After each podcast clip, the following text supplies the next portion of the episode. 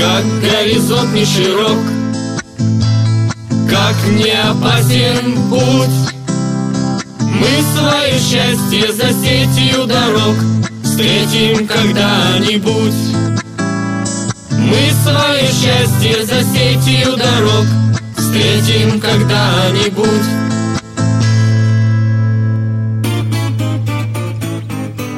Всем привет! С вами проект «Турпоход» и Мария Саханенок.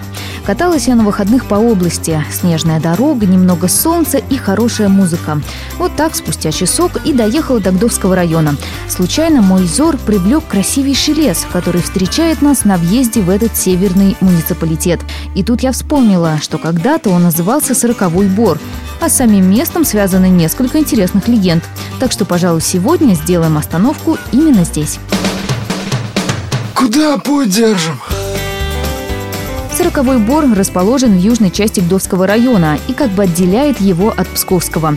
Если быть совсем точным, то лес находится в пяти километрах к западу от поселка Ям, на левом берегу реки Желча. Он занимает площадь почти в 100 гектаров.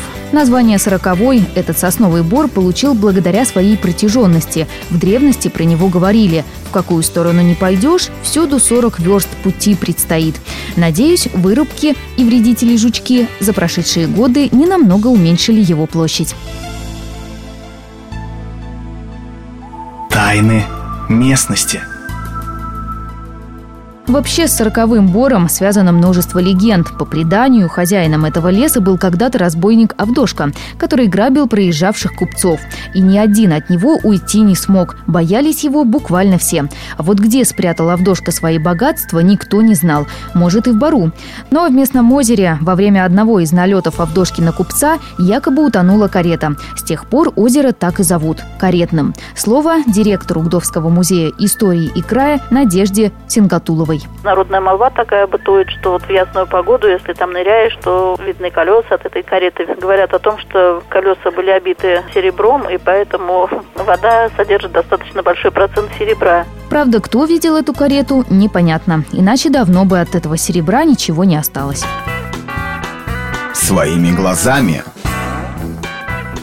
Кроме разбойников, в сороковом бару жили и другие интересные персонажи. Так, в 15 веке здесь подвязался преподобный Иларион Гдовский, выходец из Спаса Елиазаровского монастыря.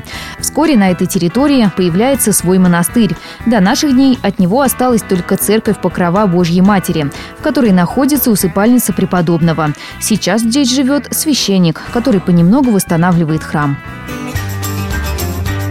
А к югу от церкви Покрова на старинном кладбище построена часовня святого Илариона Гдовского. Здесь стоит огромный ствол сосны со спиленной вершиной. В дупле, по преданию, когда-то молился Иларион Гдовский. И все это вдали от людных мест. Красота! Как добраться? Чтобы добраться до удивительной церкви, на Гдовской трассе не пропустите поворот на Самолву. Повернув, едете еще 4 километра по асфальту, пока не увидите турбазу.